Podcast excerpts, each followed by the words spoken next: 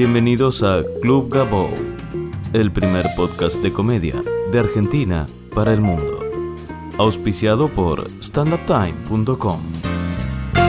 Bienvenidos al episodio 50 de Club Gabou. Muchas gracias a todos por visitar la página web de este podcast, www.gabou.com.ar y seguirme en Twitter, arroba Gabou. Este episodio doble internacional es el último de la primera temporada de este podcast. Hace un año cuando me propuse hacer este podcast no sabía hasta dónde podía llegar. Hoy después de 50 semanas no lo puedo creer. No dejé de publicar ningún miércoles, cada semana lo escuchó más gente, cada vez eran más los que se me acercaban y me decían que el podcast les, servía, habían escuchado algo que les había gustado o me lo criticaban. No tuve ningún feriado, no tuve vacaciones, incluso seguí publicando cuando estaba de gira con algún show. La intención fue juntarme a charlar con representantes de la escena de la comedia en Argentina, Uruguay, Chile, pero después se sumaron desde Australia Palomares, algunos desde España, desde Costa Rica incluso, y creo que el objetivo se cumplió.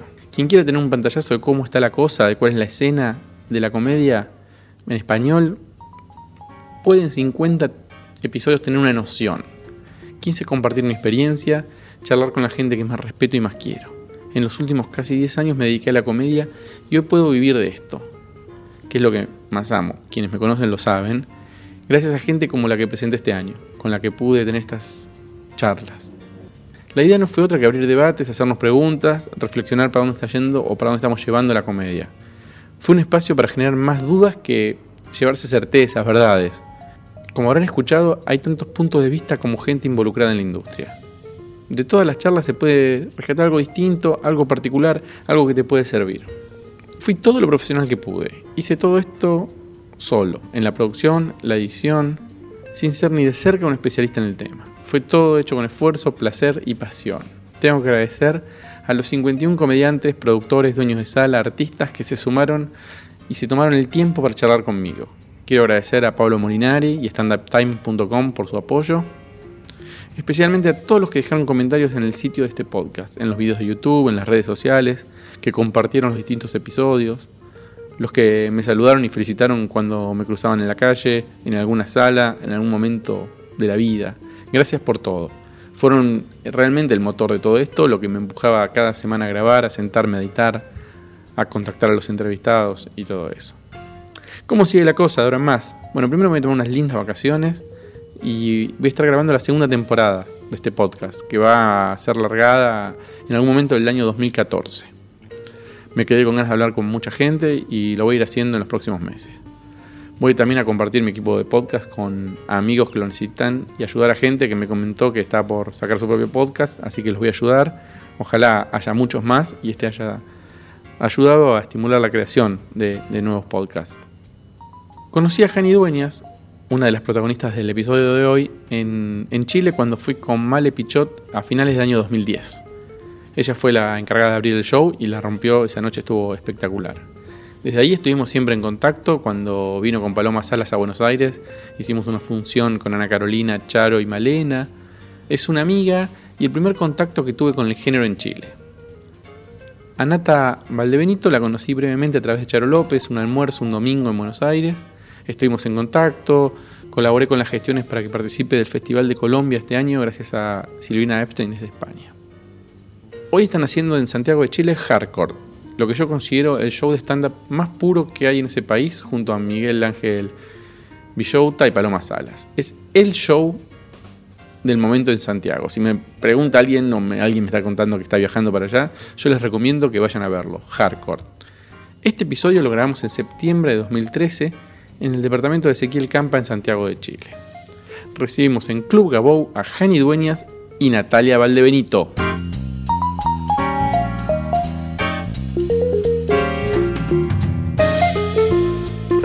¿Cómo era eso que me comentaban en, en la cena? Que eh, esto de estar enamoradas eh, les traía conflictos para escribir material. Eh, que la felicidad no es muy compatible con, con el stand-up, me da la sensación. O por lo menos a mí me pasa que no había estado en un estado como de, de, todo lo que yo critico y odio y la gente que yo pelo en mi stand-up o detesto, eh, me está pasando a mí ahora. Entonces es lo que te dije cuando estábamos comiendo, es como me doy cuenta que me estoy convirtiendo en, en lo que más odio, digamos. ¿Qué en- es? en- ¿Qué- qué que es una persona feliz, por un lado, una persona que habla, que, que tiene una guagua cerca y que le habla así, que le dice cocha más pechocha a la guagua. Una persona que a veces incluso trata de usted a su pololo, que es una cosa muy horrible, porque se me salió una vez y casi me maté, cuando me di cuenta que le había dicho, pero tráigame las llaves, una cosa así. Eh, ¿Qué persona es esa? Esa persona no soy yo. ¿Por qué me está pasando esto? Y probablemente tiene que ver con una época en la vida, con, con las hormonas, con el amor, con, con que tuve una sobrina que me, que me revolvió el mundo un poco, con que los ovarios están ahí gritando. Entonces, me imagino que son esas cosas y, y- y cuesta como enfrentarlo desde el punto de vista del stand-up porque, porque uno está más acostumbrado a hablar de, de- de- de cosas, de lo que no te resulta. De lo mal que te va. De, lo, de, claro, de los fracasos que de los éxitos. Eso yo por lo menos. A mí me, me- me pasa que siento que he hecho lo, lo mejor que he hecho, lo he hecho en los momentos más dramáticos de mi existencia. Entonces, eh, según yo, por supuesto. Y eh, entonces, al, al momento de enfrentarme a un material que estaba planteado desde el fracaso, con una sensación profunda de, de estar todo muy bien, en este caso como es el- las relaciones, con una relación con un hombre, así como amor, eh, me cuesta hasta decirlo. Eh, así como esa cosa que Me da susto ah. que sea como, como ¿para dónde se va a ir? ¿Qué, qué va a pasar? Eh, me siento súper cómoda de- desde el- eh, hablando desde el fracaso, creo. Entonces encontré un lugar ahí cómodo, rico, desde donde construir, eh, sanar un montón de cosas y, y de repente como, oh, no sé qué, decir. Pasa que la, fel- la felicidad no es muy chistosa, ¿no? No. Como que no tenéis mucho de dónde reírte ahí. Es como estáis feliz, y estáis feliz, y estáis planitamente feliz, disfrutáis Como ese que nos momento. estamos dando cuenta que estar, eh, ser feliz no es muy cool. Pero ¿cuál es el chiste de ser feliz? Ni nada, no ninguno, tiene no mucha tiene, gracia, no aparte tiene. de ese estado de felicidad que tampoco es tan permanente, pero cuando ocurre es como estar como navegando en una cosa donde el agua no se mueve, ¿me entendí? Es lindo, hay sol, el barco es hermoso, el agua clarita, pero no se mueve mucho. Y uno de repente necesita o tiene más obsesión por, porque la cosa se mueva para Por algún el lado. caos. Y que, claro, y que se mueva a veces significa que, que no esté todo tan bien. ¿Cómo, de- digamos, se supone, en teoría, lo que uno conoce, eh, la, la sociedad chilena es como más conservadora por ahí que, que quizás la argentina, por ejemplo? Sí, total. ¿Y cómo es eso para una mujer, para hacer stand-up y humor y todo eso en una sociedad por ahí? Eh, o sea, por, la, por mi experiencia eh, no ha sido fácil. Desde los ¿Cuánto, mismos... cuánto hace que haces stand-up? Hace seis años más o menos. Sí, el 2007 empecé. Ujú. Claro. Y, y desde el prejuicio, eh, incluso hasta palabras que yo puedo usar y un hombre puede usar y suenan totalmente distintas. si yo hablo de sexo, tengo que de alguna manera cuidarlo. No sé por qué no es tan divertido que yo eh, caiga en los lugares comunes, por ejemplo, en Ajá. términos sexuales, y otro y el hombre sí, es, es como que ya está aceptado, ya pasó por este filtro. Yo no, yo tengo que pasar una barrera anticipada de, de respeto por mí misma primero, porque todos critican que si yo estoy, eh, está bien o está mal. No sé, hay un filtro como distinto, creo. Sobre todo en las temáticas. A mí me ha pasado que, mm, que la gente se ofende más con una Sí. mujer. Se ofende y se incomoda con una mujer que es más. eh, que dice cosas, que, que tiene opinión un poco. Me pasó también, no me pasa solo en el stand-up, sino que me, pasa en- me pasó en la radio mucho, que fue lo que más me impactó. Yo trabajé cinco años haciendo un programa de radio donde mi rol era, eh, el, era el humor, digamos, dentro de un programa de actualidad noticiosa. Eh, Entonces hablábamos mucho de política y mucho de contingencia. Y, y me pasó durante esos cinco años que los dos primeros años al menos a la gente le costaba mucho y yo notaba que le perturbaba mucho eh, escuchar a una mujer eh, diciendo lo que pensaba o eh, agarrando para el hueveo a, a hombres o a gente que estaban en posición de poder aparentemente más, más fuerte que, que ella, que yo. Eh, la gente se tiende a incomodar mucho con eso y algunos se sienten muy ofendidos porque sienten que ese no es tu lugar. Claro. Sí. Eh, y yo siento que luego, de- a lo largo de esos cinco años, logré de alguna manera doblarle la mano a esas personas, porque también uno tiene que aplicar encanto ahí, como que uno tiene que, ¿cachai? Tenéis que, podéis ser como una, per- una O mina sea, así, es como negociar. Tengo que ser Sí. seductora, pero de alguna manera tenéis tengo que, que, ser ser encantadora. inteligente para poder decir todo lo que quiero, utilizando el mejor lenguaje, que yo creo que es algo que va- las dos al menos tenemos en común, que es como llenar de palabras para, para completar conceptos, porque de verdad, si te vas por el camino directo, a veces sale o no tan interesante o francamente ofensivo. Claro, igual ahí hay que tener cuidado, porque también, también es re fácil irse en la bola de, ok, como soy mujer, entonces voy a ser muy power y voy a ser muy ofensiva y voy a ir No. muy al límite, eh, porque eso también, claro, saca una risa media incómoda también, pero que no está tan bueno porque no, no, no tenéis mucho donde ir después de eso. Entonces también es un arte saber manejarlo y a mí, por lo menos en lo personal, me pasa que no me molesta incomodar a la gente, que, que creo que... Creo Pero que el no rol es del- algo que andáis buscando No, no es algo que ande no buscando, pero si sucede y si hay gente que llama a la radio para reclamar porque yo dije Mala algo que no le gustó, bueno, también siento que el rol del humor es un poco ese, entonces quiere decir que estoy haciendo bien mi pega también. Em, y cuando fueron, por ejemplo, a Argentina o a Colombia, ¿sintieron alguna diferencia con este tema o era lo mismo? No, yo en Argentina por lo menos, que, que es donde me ha tocado ir a hacer stand-up fuera de Chile, eh, me pasa que no solo en el público del stand-up, sino en las conversaciones con los amigos, en la gente que uno conoce. Sí, y también en, en el stand-up, porque las, las risas son mucho más frescas y inmediatas. No está esa mini pausa de, uh, lo que dijo, que acá sí pasa, que se ríen más de incomodidad a veces y de nervio que, que porque eso realmente les parezca gracioso. Eh, en Argentina fueron muchas mujeres a vernos cuando hicimos el espectáculo con Malena y con Ana Carolina y con Charo y con Paloma. Y era bien impactante ver que eh, ellas se reían con mucha naturalidad y con mucha cercanía y al final del show nos felicitaban desde un lugar como súper igual que nosotras. No era, acá pasa mucho que es como gracias por decir lo que nosotros no nos atrevemos a decir. Claro. Hay como un, un agradecimiento ahí. Sí. Allá no pasa eso, allá las chicas, eh, me imagino yo que también hablan de esas cosas con su amiga y está mucho más, eh, mucho más natural para ellas, ¿no? Estos temas que uno puede tocar. A, a mí me pasó, yo creo que donde más vi un poco de diferencia y tal vez similitud con Chile fue en México.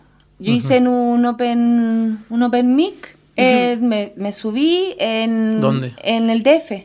Ajá. Y ¿Te acordás donde se el- juntaban todos los... Los comediantes. Sí. Y varios, éramos como 43, era una lista de 43, casi pura gente que se iba a presentar era la- el público. Un poco insoportable. Y yo llevaba... Un poco insoportable. Un poco insoportable, pero la gente sí pone mucha atención, eso sí. ¿Y cuánto tiempo tenía cada uno para Cinco hacer? minutos, a mí me dejaron estar 15. Y me di cuenta después que esto fue un poco como llamativo. ¿Por qué? Porque me hicieron una entrevista en una radio y les llamaba mucho la atención por qué yo, así como, por qué tú, mujer, la capacidad que tienes para escribir de la realidad de otro país. Según ellos yo le había hecho como, que en verdad tú- fue como la necesidad de... Tú de hiciste material eh, allá, digamos, para Sí, ese open mic. para Ah, ese, bueno. Llevaba dos semanas ahí y me, me sirvió como, si eran cinco minutos tampoco, no era tan tanto rato. Pero a ellos les llamaba eso como, y llevan mucho tiempo, como algo de hombres, más que nada. Mm. Y eran tres mujeres las que se subieron. ¿En, en esa lista de 40? Sí. Wow. Sí, entonces la, eh, la diferencia, y ahí fue como estoy en casa, a mí no, no me resulta extraño Es lo ser parte eso. de la minoría en esta en este trabajo. ¿Y en México qué? ¿Viste buenos comediantes?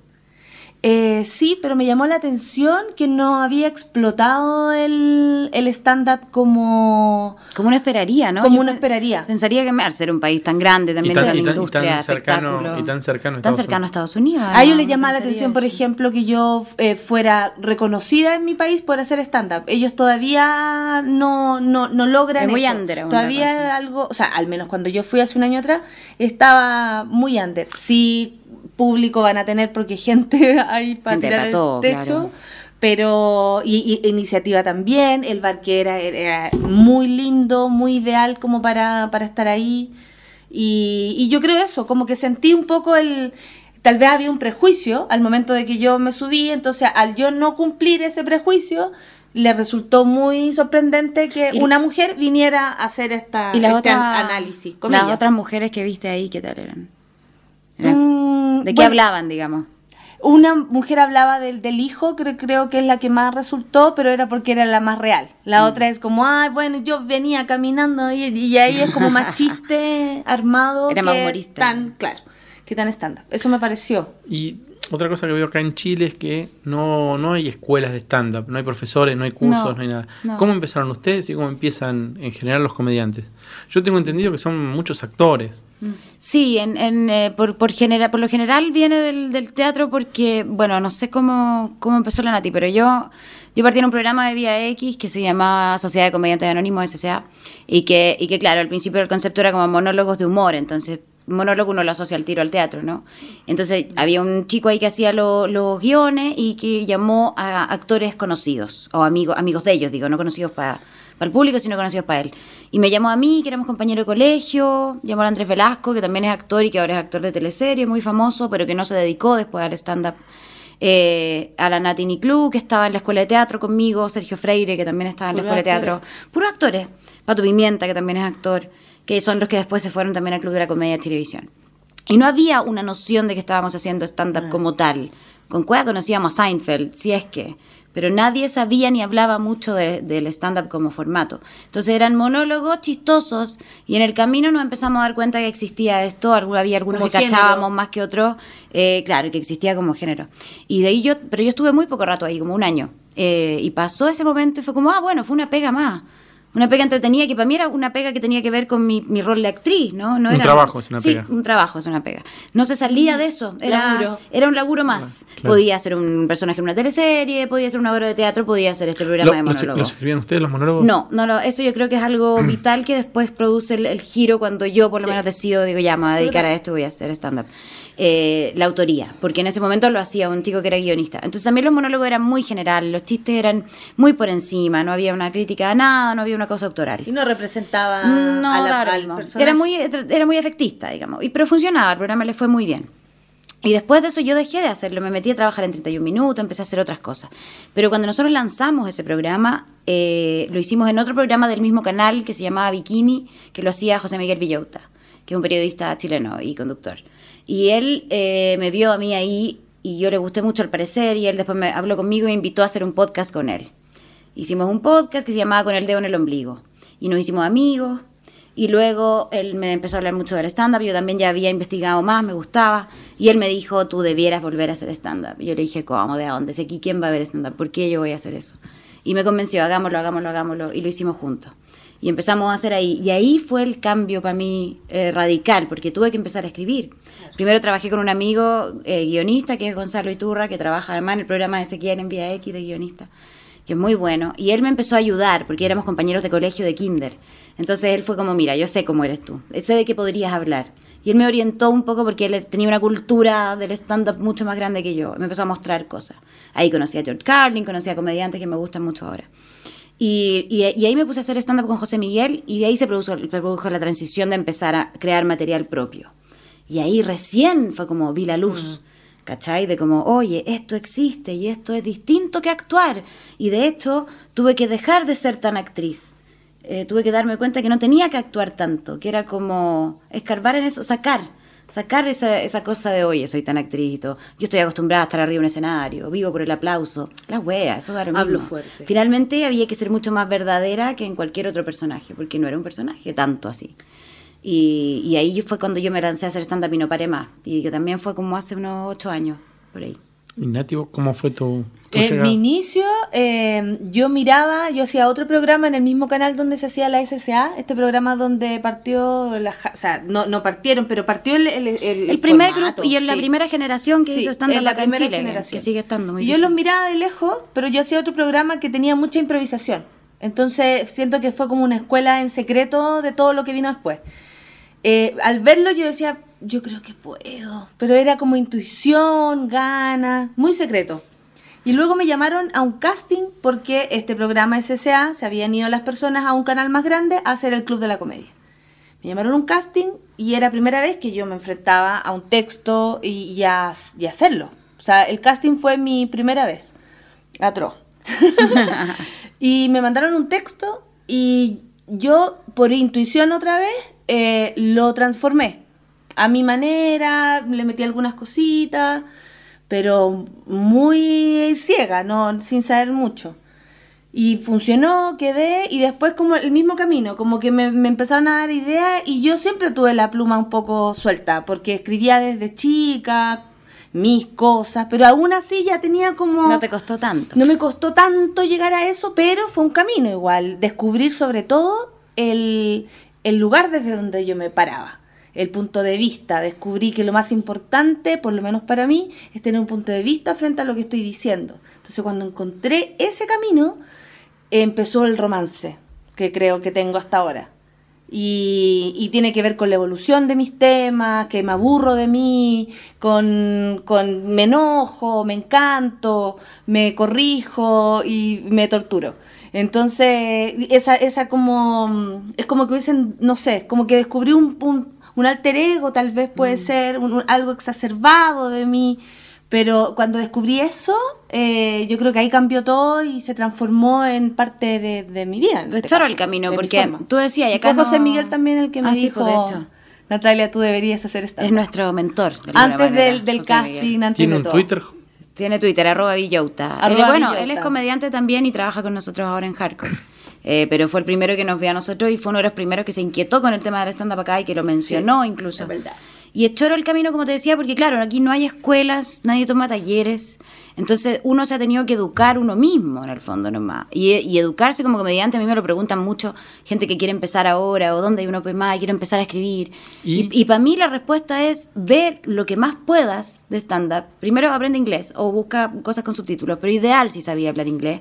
No por una cosa snob, sino porque en verdad eh, allá nace la cuestión y vaya a ver la mayor cantidad de material de los mejores comediantes del mundo está en inglés. Entonces, si puedes aprender inglés, fantástico. Y luego compra todos los libros que pueda y baja, aprovecha Internet, bendición para nosotros y aprovecha de bajar todo lo que pueda de todos los especiales de stand-up. Es la única manera como de empezar a ver también estructura.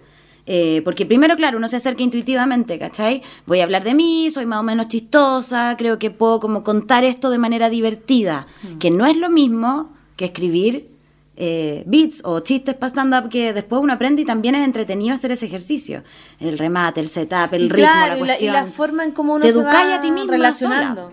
O sea, a mí me, me parece que eh, yo lo hago de una forma aristotélica, por ejemplo. Empiezo con un tema y lo, lo desarrollo intercaladamente, pero hasta el final.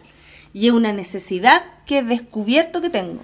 Ir hasta el fondo. Para yo pararme, tengo que tener claro dónde empiezo, dónde termino y el, eh, la improvisación también. Esa es la formación de actriz también. Igual la Nati viene más del mundo de la impro, que eso también yo creo que a ella le, eh, pone un sello que es súper particular, que yo, por ejemplo, no, no tengo. A mí la impro como que me cuesta, entre que me carga, entre que no la entiendo, me asusto. Eh, y, y, la he visto yo en impro. De hecho, una vez me invitaste a un espectáculo y fue fascinante, pero también me cagué de miedo y no sé si lo haría de nuevo. Eh, y yo creo que esa, ese, ese camino de venir de mundos diferentes también es súper interesante porque uno conoce a otra persona que llegó al stand-up de otra manera y es súper enriquecedor ver. Claro. Es parte de esa educación también. ¿Qué crees que te aportó la impro para hacer stand-up y el stand-up para la impro? Yo creo que trabajar con la inseguridad constante. con el me, voy a morir en cualquier momento como eso como como perder el pasar la barrera del estará bien o no estará bien Creo que eso aprendí, como a, tirarme el piquero a la, a la pileta eh, y, no sé si hay agua. Creo que sí, yo voy con agua, yo preparé el agua. Espero que esté, pero no tener la seguridad, como eso, como, como de cara, de, de, frente siempre con el, con el porrazo, con, el, con la caída, tal vez. Sí, tienen un manejo como de, la gente de Impra a mí eso me da envidia, como de, de eh, como abrazar el fracaso de alguna manera, como que pueden eh, saber que esto no va a resultar y no es terrible. Y esa es una de las cosas más difíciles, yo creo, de manejar en la vida. Saber que algo, arriesgarse que algo no vaya a resultar y cómo salir de eso. Y, a ver, y una persona que está interesada en, el seguir el camino de ustedes con el stand-up acá en Chile, mm. aprende, ve, baja videos, ve, estudia y después, ¿a dónde va? Hacer, hacer, hacer, hacer, donde ¿Y después dónde vas? Es difícil. Es súper difícil porque, bueno, nosotros hemos tenido la... Es, sí, es difícil porque yo creo que uno ha tenido la suerte, la Nati y yo, por distintas razones, de, de estar en televisión en algún momento de nuestras vidas y ser relativamente conocida y eso ayuda mucho a llevar gente al, stand-up. Yo no sé si yo no hubiera pasado por la tele o la gente no me conociera por la radio o por patano o por lo que sea. por lo que hacemos por el hecho de haber desaparecido la televisión también. O sea, claro, hay toda una historia ahí, digamos, que es más larga, pero, pero hay un, una ventaja que tiene que ver con que nosotros podemos saber que hay gente que nos va a ir a ver porque nos conocen de antes. Pero, pero alguien que quiere partir, eh, eh, yo creo que tiene que armar su grupo. Es súper como juntarse con gente. Yo creo que, tal vez porque yo soy actriz, yo sé que el stand-up es una cosa súper de solo, ¿no? Como de a uno. Pero a mí, me, a mí me gusta armar equipos, a mí me gusta armar casi como una compañía. Siempre, querí- siempre he buscado trabajar con gente. Pero no es mejor. Entonces creo no, que es no. bueno ahí porque te protegí, te apañás y, y vais juntos a un lugar y te apropáis de ese lugar y Pero yo creo ahí. que el camino del comediante es trabajar solo.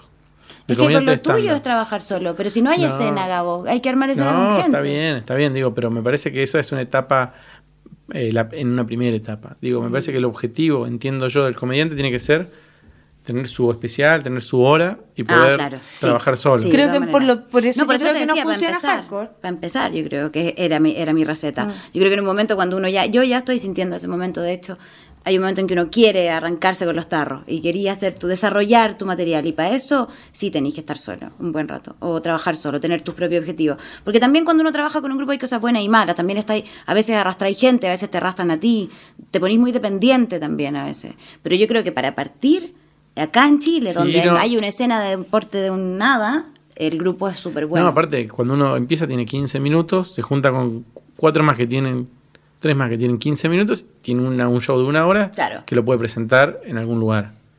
Puede ser digno o no. ser. no, claro. Pero digamos, pero tenés algo, si tenés 15 minutos no tenés nada. Sí, yo creo que por eso no funciona con hardcore, que cada uno tiene su material independiente del otro, ninguno se juntó a hacer un taller o todos juntos a escribir.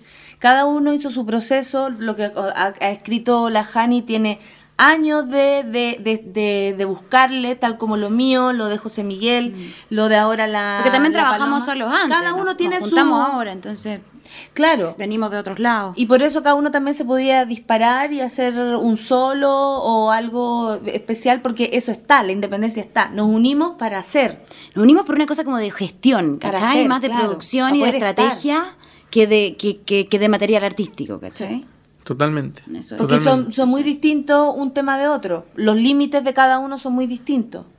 Y la gente sabe en Chile lo que es el stand-up. Cuando van a hablar a un bar eh, y dicen tenemos un show de stand-up, ¿cómo lo reciben? Más, yo siento que más que hace dos, tres años, por lo menos, en que sí a veces teníamos que explicar Sí. eh, de qué, qué es lo que es, qué es stand-up es una banda, de qué se trata. Eh, a veces teníamos que poner en, en los grupos, cuando hacíamos como invitaciones o en el mail, comunicado de prensa, lo que fuera, explicación de definir el género, ¿cachai? Es un comediante de pie, que- toda la definición que nosotros sabemos. Hoy en día pareciera que no es tan necesario, porque hay gente que, como ya está más acostumbrado a verlo en la tele, eh, eh, por, la el- por- referencia por el Club de la. Comedia, que es la referencia que ve todo el mundo, ya saben un poco de qué se trata, pero, pero tampoco es tan popular todavía. No sé, ¿qué, tú, qué pensáis tú? Eh, yo siento que el, que el público no, no está acostumbrado a ver un espectáculo así. O sea, se confunde. No es teatro, entonces no empieza a la hora que dice, pero tampoco empieza a la hora que dice una Mm. banda que va a ser a la una de la mañana, a la, a la una de la madrugada. Entonces, como que en general hay que estar como que educar siempre educando. La gente pregunta mucho a qué horas empieza. ¿Cuánto como que dura? todo, ¿Cuánto todo dura? eso. No, o ¿cuánto cambia, es dura? un monólogo nuevo, cambiaron de material. O, Como si fuera un programa de material, porque esa no pregunta entiendo. ya es como de que saber lo que es el stand-up. Es un monólogo nuevo que el de la semana pasada, y es largo de explicar por qué no, o sí, o por qué va a haber cosas nuevas, pero otras no, porque estáis afirmando, estáis editando. Esa, y ese proceso ¿Cómo como que de importa? uno, claro, anda a verlo nomás si te no sé. Eh, Eso es difícil de explicar y yo no me doy la paja de explicarlo tampoco. Es pero, pero se ve, se siente que no hay experiencia al respecto. Ni como público, ni como, ni como, Ni como en los locales. Ni como curiosidad, ni como nada. ¿El público aplaude cuando hay un chiste que le gusta mucho? Sí, sí, sí. sí, ¿Y hay sí. hecklers? No, a mí no me ha tocado hecklers, me ha tocado más gente... Sí, es- una vez una señora borracha, un par de señoras borrachas en el cachafá que te responden cosas de lejos, pero no, no, no prenden mucho, me ha tocado más, más público que va a desafiarte, ese, ese que se sienta en la primera fila y te mira feo y con los brazos cruzados no se ríe de nada. Y que, y que lo primero que yo voy a hacer si me pasa eso es agarrarlo para el huevo a él.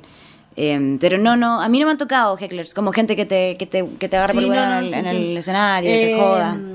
A mí me ha, me ha tocado como, o sea, de todo el tiempo al, al actuar en, hartas partes y sobre todo con este asunto del, del Club de la Comedia que en un momento tuvo mucha popularidad y hacemos muchos shows fuera de Santiago donde es como más efervescente el asunto, ahí sí, sí. Pero pero era el, el, el borracho o el eh, como lo típico en verdad me tocó en gendarmería también una gendarme que se me que se hacía la divertida desde un lado del público y la gente estaba muy incómoda así finalmente el, el que más se siente hacía es la el público. competencia la gendarme. y ella no no y yo en un Ah, momento cuando preguntabas. Claro, yo decía algo y ella no, por hacerse la divertida y toda la gente estaba muy incómoda con ella y yo como que le dije, bueno, si cuando yo esté presa no te puedo decir que no. que, que, que bueno que tú lo puedas hacer ahora, yo, te, yo sí te doy la oportunidad. O sea, como tomarlo a favor un poco, yo me divierto cuando eso sucede, no me complica tanto, yo creo que el público se siente más incómodo. Ellos Sí, son las que pero hacen eso, callar, eso, uno le, da- eso uno le da la que está es la incomodando al resto del público, ¿cachai? Sí, pero en general no, no, no es algo que uno tenga que convivir. La gente te va a ver porque es feliz viéndote. No Sí, paga no es plata algo- para ir a... No, no es algo tan usual todavía. Por lo mismo, porque no hay un público que esté educado en ese tipo de espectáculo. Entonces, no se atreven, yo creo, si alguien quisiera hacer algo. ¿Y ustedes creen que esto va a seguir creciendo? ¿Que van a aparecer nuevos comediantes? ¿Cómo lo ven? Esperamos que sí. Nosotros siempre hemos conversado y lo que nos une, yo creo, es, es querer que esto crezca y sea, eh, ma- no sé si masivo, pero al menos algún género instaurado y, y- y- instalado. ¿Cachai? Eh, Pero eh, lamentablemente lo que nos ha dicho, lo que va apareciendo, es que está difícil. Es difícil encontrar gente que, que lo haga bien. O sea, es que de verdad tengo una crítica sobre eso. Siento que... ¿Es un mensaje para nuestro auditorio? para, para alguien en Creo, no, de verdad no me gusta el nivel. A mí, a mí por lo menos no me gusta. ¿De Chile? De Chile, de Chile. O sea, siento que, mm, que hay gente que lo hace por trabajo y esto es más que un trabajo. No Ah, es para ganarse, no te va, o sea, no sé, no, eh, eh, eh, uno lo hace por una razón más que tener un, un trabajo. Yo tengo una opinión ahí que y tiene ahí es que donde yo creo la que- actriz a mí me... Es me que claro, la, siento que también el... De hecho, yo siempre he dicho que el actor no es el mejor comediante, ni, ni, ca- ni cagando. Porque es lo que te decía yo en principio, o sea, uno tiene que dejar de mucho de, de tener las mañas del actor para hacer stand-up. Y acá hay mucha gente que siente que, lo, que porque es actor puede hacerlo. Entonces hacen unos espectáculos de los monólogos de no sé qué, con... Estamos viendo una imagen impactante en este momento que no voy a pasar a describir. No, no, para nada. Lo, lo- lo- lo explicaré después. Eh, y pasa que, que los actores sienten que están como. eh, eh, que tienen derecho a hacerlo solo porque son actores. La imagen se repite de manera más delirante aún. Luego les contamos. Y Por Twitter, y por otro lado, por Twitter la- lo vamos a explicar. Sí. Y por otro lado, me parece que la, que la tele le A ha hecho muy mal al stand-up. Es que que yo, yo tengo un problema ahí con el stand-up en a ver, televisión. a ver, ¿cómo es? Eh, yo no me, no me gusta el stand-up en, en televisión. No creo que eso sea stand-up realmente. A menos que sea un especial de un comediante que ha forjado su material con y con público de verdad y todo. Pero los programas de stand-up o los programas de monólogos de humor, porque para mí, insisto, no es stand-up, eh, le han hecho mal como a la cultura o a, la- o lo que la gente podría esperar de cuando va a haber stand-up. Es un material muy tibio, es un material muy complaciente, No que se crea muy rápido porque tenéis que escribir un monólogo a la semana y no tenéis mucho tiempo y tenéis que ser eficiente y efectivo.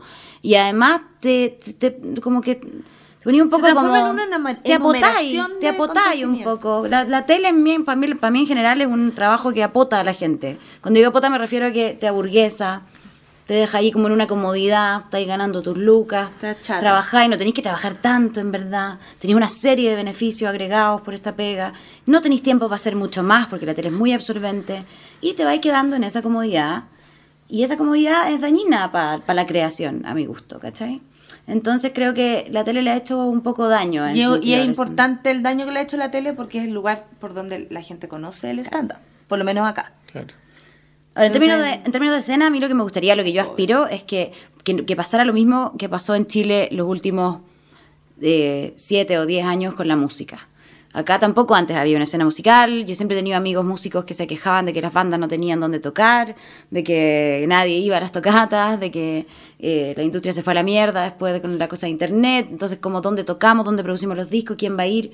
Y en los últimos siete años yo diría, bueno, debe ser más, pero yo lo empecé a notar. Hay locales, hay circuitos, todos los días, de miércoles a domingo, toca dos, tres bandas en Santiago. Eh, los músicos tienen trabajo, pueden vivir de esto aunque no ganen tanta plata, hay posibilidades de irse para afuera. Se crea una escena y esa escena se instala y ahora es oficial. Y hay gente que por supuesto está ganando sus lucas con esto, los locales, lo que sea. Y hay gente que está trabajando en esto y viviendo de esto. A mí, si tú me preguntáis, me gustaría que en 10 años más el stand-up fuera igual acá. Ese es mi sueño. ¿Y es un sueño posible? No lo sé, pues Gabo, ¿cómo saberlo? Yo espero que sí, yo que puedo trabajar todo lo que sea necesario para eso, digamos. Eh, pero no Yo lo sé. Creo, Creo que, es lento. Hay que Es generar difícil. espacios para que... Es difícil porque los chilenos tenemos también una relación bien rara con el humor. A ver, ¿cachai? ¿cómo con es el eso? sentido del humor, con, con de qué nos reímos. Tenemos muchos límites con de qué nos reímos, a pesar de que siento yo que en estos últimos tres o cuatro años con, con el gobierno de Piñera o con ahora nos estamos riendo recién del poder. Recién nos reímos de nuestro presidente porque es un ridículo. Recién nos podemos reír de los otros políticos, son unos pelotudos. Y nos atrevemos a decir que son pelotudos y hacemos parodias, existe Kramer. eh, podemos en la tele reírnos de la gente que tiene el poder. Eso hace 10 años era impensable acá. Entonces, entiendo, hemos ido avanzando, pero todavía el chileno se ofende mucho. Por Se todo. ofende mucho la- el Por chiste todo. de la, de la diferencia de la gorda, del negro, del chico, del gay.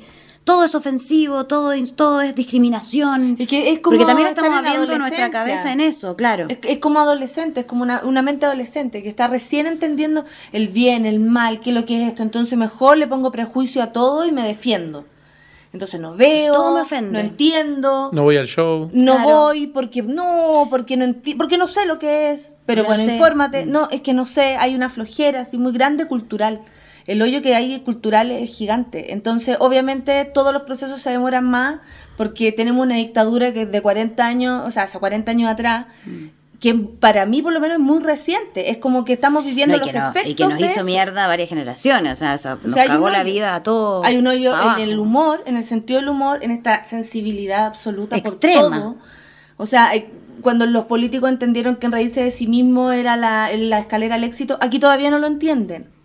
Viendo el ejemplo que hay afuera. O sea, tú veis programas de Estados así, Unidos que son impactantes en ese sentido. Aquí no, aquí querella. Por No, cada todo, claro, cosa que tú digas. todo es una demanda, todo es querella. Y aparte, como hemos, estamos abriendo nuestra cabeza recién, como al tema de la discriminación, por ejemplo, con los homosexuales o la gente distinta, los travestis. Total. Eh, también ese tema es, es complicado, porque si tú así como chistes de ese género, eres al tiro, eres un homofóbico. Si los chistes son buenos o si los chistes son malos, ¿cachai? Si los chistes son malos, caguemos ese weón porque los chistes son malos, no porque, no porque estáis siendo un homofóbico, no necesariamente. Hay una lectura muy básica de todo. Y en general se eso, ha hecho un humor eh, para eso es difícil como lo que te decía al principio, como mover esos límites o ser más insolente si uno quisiera. Sí, porque porque, hay una se diferencia entre eso de la insolencia, que, puede Y ser crueldad, provocadora la- y claro. un montón de cosas, pero aquí se trabaja siempre desde la discriminación, creo. Mm. O sea, el, el chiste al maricón es, es un clásico. La mujer agachándose a recoger el lápiz es un clásico. Claro, pero eso no le molesta a nadie. Eso no le molesta a nadie. La mujer en- desnuda casi a entrar a, a- decir una sola línea y el... el La, la Gomero. y claro, y el gran, el gran comediante es el Capo hombre. cómico. Eso Claro. es como, o sea, así ha sido siempre. Entonces, ese es el camino, correrse para el lado un poco más intelectual Correrse cuesta un porque no entiende. Es como no, si no lo entiendo me ofende. Y quizás eh, la apuesta sean las nuevas generaciones. Que, sí, por, yo cre- que, por ahí vienen, no por ahí, que vienen con, digamos, consumiendo productos donde el humor Sí. tiene otra forma, este, otra estructura, ¿no? Sí, claramente tiene que ver con eso. O sea, en términos de todo lo que podemos criticar de este país, de la, de la, del sentido del humor, del, de los políticos, de cómo se maneja el poder, de, de todo, eh, claramente nosotros, yo creo que tuvimos la mala cueva de estar como una generación intermedia. eh, no estamos tan cagados como nuestros viejos y nuestros abuelos, pero nos cagaron igual. Y a los que vienen en un poco más abajo de nosotros Es también se los cagaron un poco. Nacimos Yo ahí. creo que son como dos generaciones más. Y como que se tienen que morir unos viejos para que esta cuestión pueda avanzar, ¿cachai? Y nosotros estamos ahí entre medio. Entonces, supongo, y si uno lo toma así, es un bonito rol, el de abrir esos espacios y ser como punta de lanza un poco, en el caso del stand-up nosotras y otra gente, para que los que vengan después puedan de repente armar esa escena que yo te cuento, que es como el sueño que uno tiene, ¿cachai? Bueno, y después tenemos que trabajar en la integración con Buenos Aires, Uruguay. Bueno, eso también es un sueño que uno tiene, porque también es cierto, pues si uno tiene gente cerca que está haciendo lo mismo eh, y con la que se además te lleváis bien y que tenía además sentidos del humor eh, que están más o menos parecidos y relacionados, eh, sí, pues hay que, hay que hacer cosas juntos y potenciarse mutuamente. Estando cerca, además una cordillera al medio no es nada. A mí me parece que es, es muy interesante además, porque uno aprende muchísimo. Eh, mirando a otro, o sea, de solamente participar desde el del momento uno aprende. Y, eso es, va creciendo, va creciendo. Al pasar, eh, no sé, en, eh, en Colombia hacer algo o en otro lado uno va compartiendo, te va abriendo, te va dando menos miedo también. A, probar tu material. Uno ahí sí que se tira a la piscina con- sin agua. Porque no sabes si te van a entender. Ni siquiera sabes si te van a entender cómo Eh, habláis, claro. En este caso a nosotros les cuesta mucho más. Entonces es todo para, por lo menos para mí, un desafío darme a entender y que más encima de eso resulte y sea divertido y funcione como estándar, que yo lo quiero así. Entonces hay todo como, para mí por lo menos es básico y necesario la conexión para, para probarme, para- como desafío. No, además que a uno le pasa que como somos pocos acá y nos sentimos medio desvalidos, porque tenemos, tenemos esa Además. cosa, no tenemos ese complejo de desvalido porque estamos lejos, porque somos un país flaco, que tiene una cordillera, estamos como Es muy fondeados. raro, es muy raro. Tenemos Chile. una cantidad de clima rarísimo, una esquizofrenia, todo lo odiamos, lo amamos, no Tenemos sabemos. Nos sentimos muy desvalidos. Entonces yo creo que cuando Somos uno encuentra, bipolares. encuentra como gente mm, de otros países que uno dice, hoy tenemos, con- tenemos, conectamos en esto, es como que te tiraran un salvavidas un poco. Uno como que quería estar ahí, ¿cachai? Porque acá de verdad es, es peludo y es súper solitario igual el trabajo.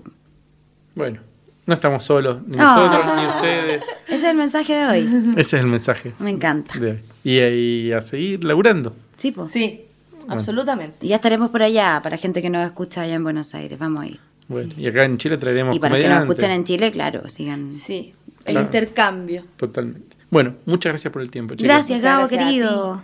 Qué sueño estar acá. ¿Qué sueño, qué sueño te dio? No. No, como un sueño cumplido. Me siento importante.